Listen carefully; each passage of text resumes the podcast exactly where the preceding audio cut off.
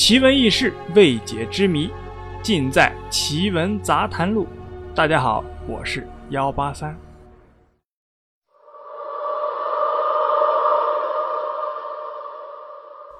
在一九九五年，上海发生了震惊全市的吸血鬼事件。凡是八十年代出生的同学们啊，或多或少都听说过这个诡异的事件。可能有些人呢，现在想起来啊，还会觉得后怕。这件事情闹得还是蛮大的，弄得人人啊心惊胆战，走在路上就怕吸血鬼上来咬自己的脖子，就连警方也给不出一个完美的解释。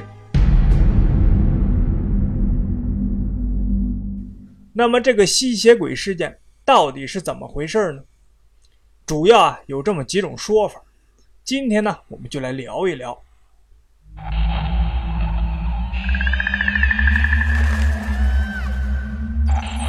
传说上海某个郊区啊，一个生化研究所实验失败了，导致呢一位生化专家必须依靠血液才能维持生存。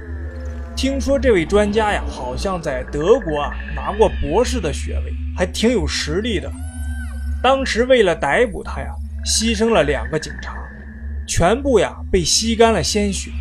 这个吸血鬼呀，最后一次出现是在虹口的公园附近。在上海的八零后呢，应该都记得，很多人啊自己呢都有辟邪的手段。当时啊有挂十字架的，挂大蒜的，戴十字架手链的，反正啊是弄得人心惶惶。据说啊，吸血鬼后来路过四平路一带呢，喝了很多老鼠的血。很多人怀疑啊，他其实是不想杀人。但是没有办法，相对来说呢，我认为这种说法还是比较靠谱的。生化实验嘛，失败了，很多丧尸片啊都是这么演的。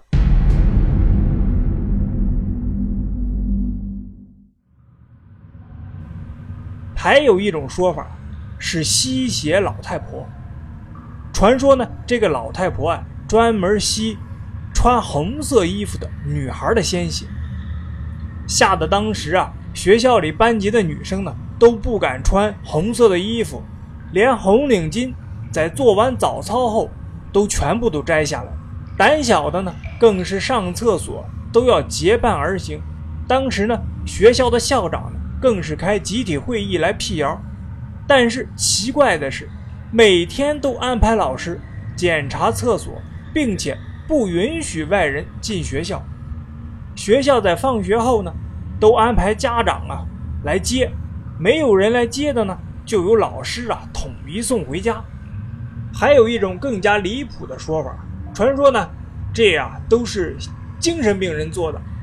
那时候啊，精神病人呐，指甲呢莫名的就突然变长了，变得开始嗜血了。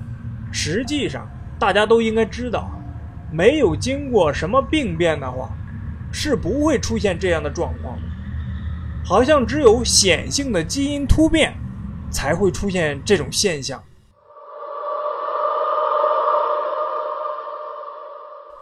九五年上海的吸血鬼事件呢，让大家很惊奇。但是我想说，如果从科学的角度来讲的话，是不会出现一个人的血莫名其妙的就被吸干，应该是有一些人为的原因。导致了这样的事情发生，所以啊，不要害怕这样的事情，保持冷静客观的态度来对待它，才是一个最佳的方式。故事呢就是这样，您呢信则有，不信则无。好了，今天的奇闻杂谈录就到这里了，我是幺八三，同时欢迎各位好奇的听友啊，给幺八三留言点赞。